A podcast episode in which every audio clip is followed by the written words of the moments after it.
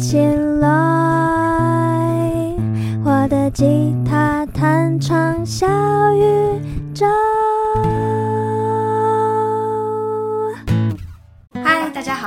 是薰希，今天要跟你分享的主题是为什么你不应该问一天要花多少时间练琴。好的，那我先跟大家说明一下为什么会有这样子的问题，作为我们今天的主题哦。好，这个前情提要跟缘起是这样子的，呃，之前我们的线上课有一个学生啊，感觉得出来他是真的非常喜欢弹唱，然后也觉得他好像很希望自己可以进步，可是呢，每一次看到他都会很明显的知道他又没有什么练。琴，没错，而且呢，他还会去问其他的持续有在明显进步的学员，问他们说：“哎，你到底一天练习吉他练多久啊？”每一次哦，每一次几乎见面都会问，而且是真的带着非常深的困惑。然后呢，问到我们这个其他的学员都有一点点小小的困扰，为什么呢？因为其实练习的时间没有一定，而且每个人状况也不太一样。呃，比如说，他会是你正在学的东西的难易度而有所差异。或者是呢，你正在处于的学习阶段也会不太一样，或者是呢，你当天能安排的有效空档时间有多少？这边讲的有效空档是指你真的可以好好的不受干扰的，就是在一个空间环境里好好安静专心的练琴，这样叫做有效空档的时间。然后当然也包括了你当天的身心状态。如果说你那一天就是超级累，工作超级忙，回到家，当然你的练习品质就比较没有办法那么好。所以其实像我们之前有学员就有分享，他们其实蛮喜欢一早上班前，没错，上班前先在家里弹个半个小时的吉他。我知道对有些人来讲会觉得太可怕了，就是 Oh my God，我还要早起。但是说实话，我自己实验过，我也觉得早起那个时段。精神状态比较好，然后整个人的身心负担也没有那么重的时候，确实比较有效率的可以把吉他就练好。所以说不定你也可以做个小小的实验，换个时段练琴看看，那个效果可能会差非常多。好，那你就会想说，哎，那我们到底就是如果不要问说要花多少时间练琴，那到底要问什么问题才是问对问题呢？好啦，那第一个呢，就是你可以问的是。今天的练习目标达到了吗？没错，我觉得我们练习的时候去看，以一个目标是否达成来作为你的指标，会比你用你今天练了多久的时间作为你去判断你今天是否已经练好的这件事情，前者以目标作为导向，我觉得是会有效非常多的，而且通常这样你才会真的有练到。好，那我可以稍微举个例子好了。目标的种类有，呃，我举一些例子哦，比如说记熟这一首歌的陌生和弦，啊、换顺第一段的和弦进行，或者是把整首歌可以顺畅而且节拍是稳定的 run 过一遍，或者是可能歌词背熟个六十趴之类的。反正呢，我觉得目标性你把它定好，这样子你在练的时候就不会一直太过分心的纠结在时间这件事情上。那你问我有没有试着用时间练习过？哎，其实我也有。我觉得某一个阶段确实可以，比如说像我在把自己训练成为比较职业的吉他手，因为我要当吉他老师嘛。呃，我那个时候是真的计时的目的不是为了要怕练不够时间，而是怕练太久。因为啊，我那一段时间我常常光是爬格子暖身，我可能就练了快一个小时。甚至超过，所以呢，我为了让我可以不要把所有的时间都花在练基础，要记得去练其他的东西。那个时候我会计时，对，所以呃，我自己会觉得时间的用法，我个人是这样去使用的。好，那这边给你一个非常重要的小提醒哦，我们刚刚不是已经设出目标了吗？可是其实设出目标还不够，因为我们还必须要搭配一个非常重要的配套措施，那就是。要有相对应的检验方法，没错，这样你才知道你那一天的目标是否有达到嘛。即便其实说实话，有时候真的就是很难达到，因为你那天的状态可能就不太好，那真的没有关系。我觉得我们不要批判自己，只要我们有努力尝试的把你的目标定出来，然后有尝试往那边迈进，有意识的这么做。就够了，真的。有时候反而是你对自己的一直批评、一直批判的声音在你脑中，它才是对你最大的阻碍跟伤害。所以，请你停止这样做好吗？好，那检验的方法呢？有啊、我举刚刚目标的例子去相对应的检验方法给你听哦。啊、比如说，如果你今天的目标是要记熟这一首歌的陌生和弦，那你的检验方法就会是可以把这首歌的所有对你来讲的陌生和弦呢，全部都先写下来，写在一张空白的纸上面，然后呢，你就是自己随机抽考。没错，其实这样真的蛮有帮助的。这样你就可以很明显知道哪一些你就是会顿在那边。然后呢，要怎么验证你到底有没有真的会？你在随机抽考自己的时候啊，你就把你压的那个和弦指型先用相机拍下来，然后全部都考完一轮之后，再把你刚刚拍下来的那几个照片，你自己压的指型去核对网络上的和弦图是否正确。没错，这样你就可以非常有效的知道哦，原来我一直以为我这个和弦已经 OK 了，结 果哎得了一抽考发现哇，好像漏了一根手指之类的。好，那这就是关于怎么去检验你陌生和弦是否按熟的，提供你作为一个参考的方法。那再来呢，如果你今天的目标是要换顺第一段的和弦进行，那我这边也提供你一个可以检验的方法哦。你可以呢，就是搭配节拍器顺和弦，呃，速度不用快哦。这个我们在顺和弦的时候，一定是要从慢的开始，而且你就是一拍刷一下就好，都不用求得很急。然后你的唯一的目标就是要可以在节拍器的每一下哒哒哒的拍点上，确实精确的弹出你那个当下应该要弹的和弦。那这样呢，你就可以知道说，哎，哦，原来我这边会卡住，哎，原来这个和弦到这边。因因为你知道吗？你对节拍器，它就是一翻两瞪眼在那边哒哒哒，你只要稍微晚了一点，就会非常的明显。所以这就是为什么要对节拍器，它的用意就在这边啦。好啦，那以上就是第一个提供给你可以问自己当天练习是否有效的方法。好，那接下来是第二个你可以问的问题是：今天的练习过程中，我是否有进入心流的状态？没错，好，心流这个词啊，有一阵子非常的红，但是我想说，可能有些人还是不知道，所以我来解释一下什么是心流的状态好了。心流呢，就是一种你处在既放松又专注，然后你就是全神贯注的投入在那个当下，那个 moment，就像我现在在录影片给你们，我就是非常的投入。那并且呢，你是要很有意识的、很有觉知的去感知到你的每一个动作在干嘛。然后呢，当你进入到这样的心流状态的时候，你会感觉很舒服，而且甚至会很神奇的发现，哎，平常练琴手很痛，有各种不舒服，都会在进入这样状态的时候，觉得哎，好像不那么痛苦了，很神奇。甚至呢，你会觉得这是一种享受。那在这样的状态底下，你的感官会变得越来越锐利，也就是你可以听见跟感受到的声音细节会越来越多，层次呢也会越来越丰富。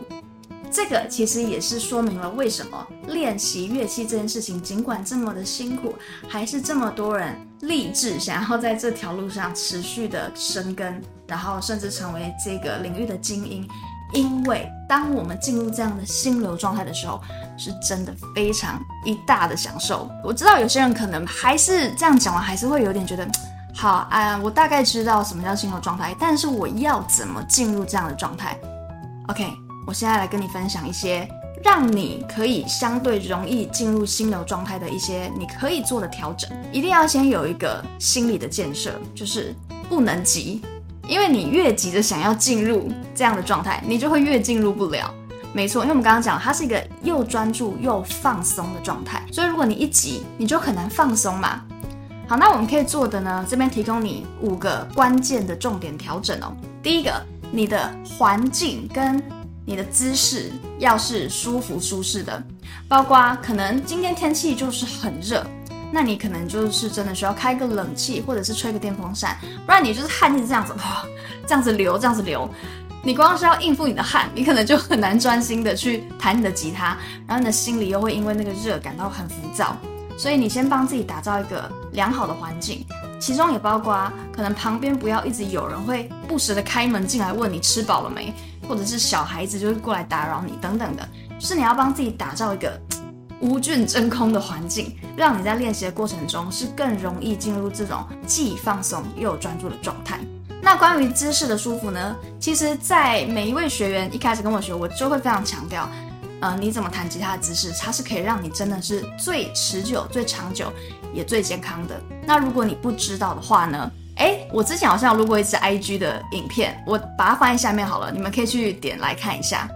好，那这是第一点。那第二点呢，就是你的呼吸呀、啊，要慢慢的让它趋于平稳，也就是你要让你的呼吸慢慢 慢下来，然后让你的气息的深一点。没错，因为当我们的呼吸处在这样子的一个状态的时候，你的心会更容易的安静下来。这就是我们的第三点，要进入心流状态的前提就是你的心要安静下来。特别是在我们这个资讯爆炸的年代，然后大家都有一点点微微的手机成瘾的年代，其实我知道要让自己完全彻底的不做任何事，但是却可以感到平静、宁静、心安，是需要一点点切换的时间。但是换个角度想，如果你学会了这个技巧，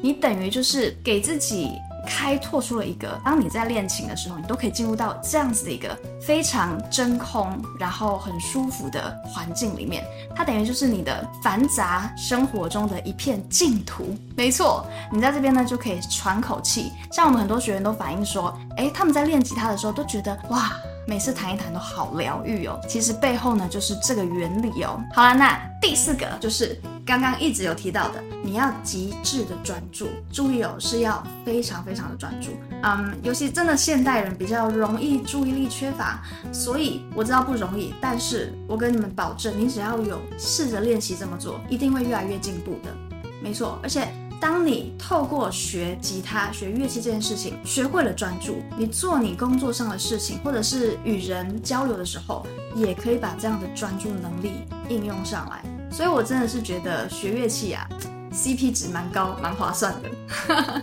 那再是第五个非常非常重要的一点，刚刚我讲的前面那四个，基本上你都需要有第五个去支撑你，那就是你要对自己有耐心。因为很可能你试了好几次，但是都一直没有办法进入那样的状态。这个时候千万不要轻易的放弃。你可以暴躁，你可以有点焦躁，你可以对自己生气，你可以挫折，没关系。但是就是不要放弃，因为你生气久了，你挫折久了，你跟自己生闷气，你一直焦虑，你久了就发现，哎，没有帮助。所以呢，你就会放弃做这件事情，然后开始真正的让自己的心静下来。让自己真正有机会可以进入到这样子的一个心流的状态。可是，如果以上这几点我都试了，可是都失败，怎么办？不用担心，这个时候你就非常适合我们的最后一个大绝招。没错，我们还有大绝招，仔细听好了。这个大绝招呢，是我刚刚说了，适合你以上的方法努力尝试还是失败无效的人。来，我跟你们说，之前。你们记得我片头提到的那个学员吗？就是都不爱练琴，然后很爱问别人花多少时间练琴的那位学员。他真的是为了这个问题困扰卡关了，真的几乎一年哦，一整年哦，都一直听到他问这个问题哦。结果后来他就是用了我们这个大绝招，结果就，茅塞顿开，他的吉他就有明显的进步跟突破哟。所以现在仔细听好了。这个大绝招就是你要去找到你内心最核心的吉他愿望或者是梦想。没错，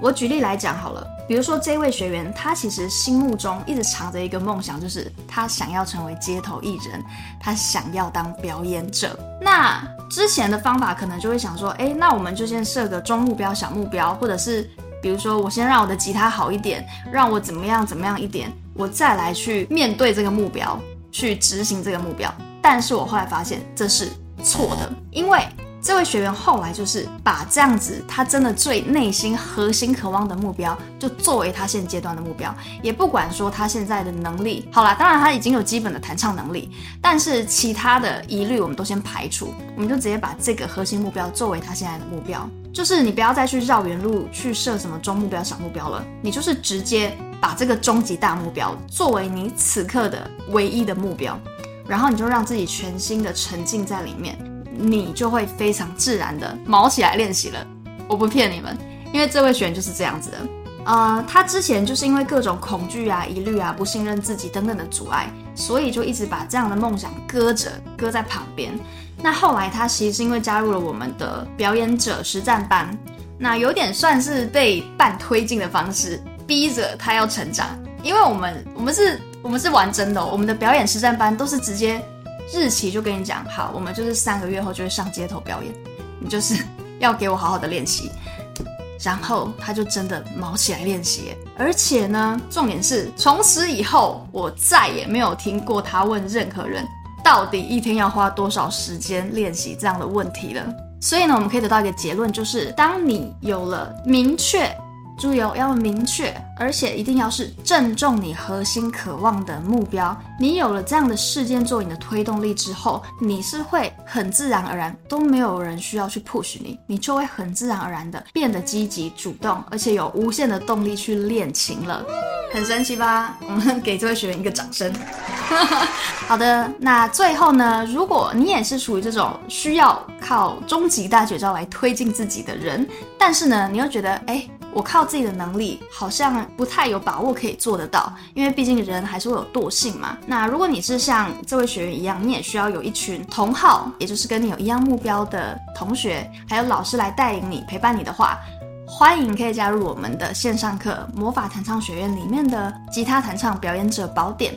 那这套课呢，你现在只要加入，就会赠送你刚刚前面提到的表演者实战班的一年会籍，一年哦，也就是。你在这一年内呢，你就可以不限次数的参与我们的表演者实战班。那在这个实战班呢，我们就是真的会带你到众人面前表演，让你可以跨出最艰难的第一步。因为第一步真的是最难的，但是呢，只要我们带你跨出，你后面就会简单非常多。那如果你有兴趣想要了解更多关于这套课程的运作方式跟介绍的话呢，都可以点入下方资讯栏的吉他弹唱表演者宝典的介绍连接。那如果你不太确定练习吉他有哪一些目标可以作为你今天是否完成练习的指标，欢迎可以寄信到这边来跟我索取吉他目标清单。那记得要帮我在信件的主旨打上我要目标清单。那这样子的话呢，我就知道要把我列出来的一系列非常实用的吉他目标。清单寄给你，作为你练习的参考喽。如果你喜欢这支影片，记得按赞。那如果你喜欢我分享的主题跟内容的话呢，记得要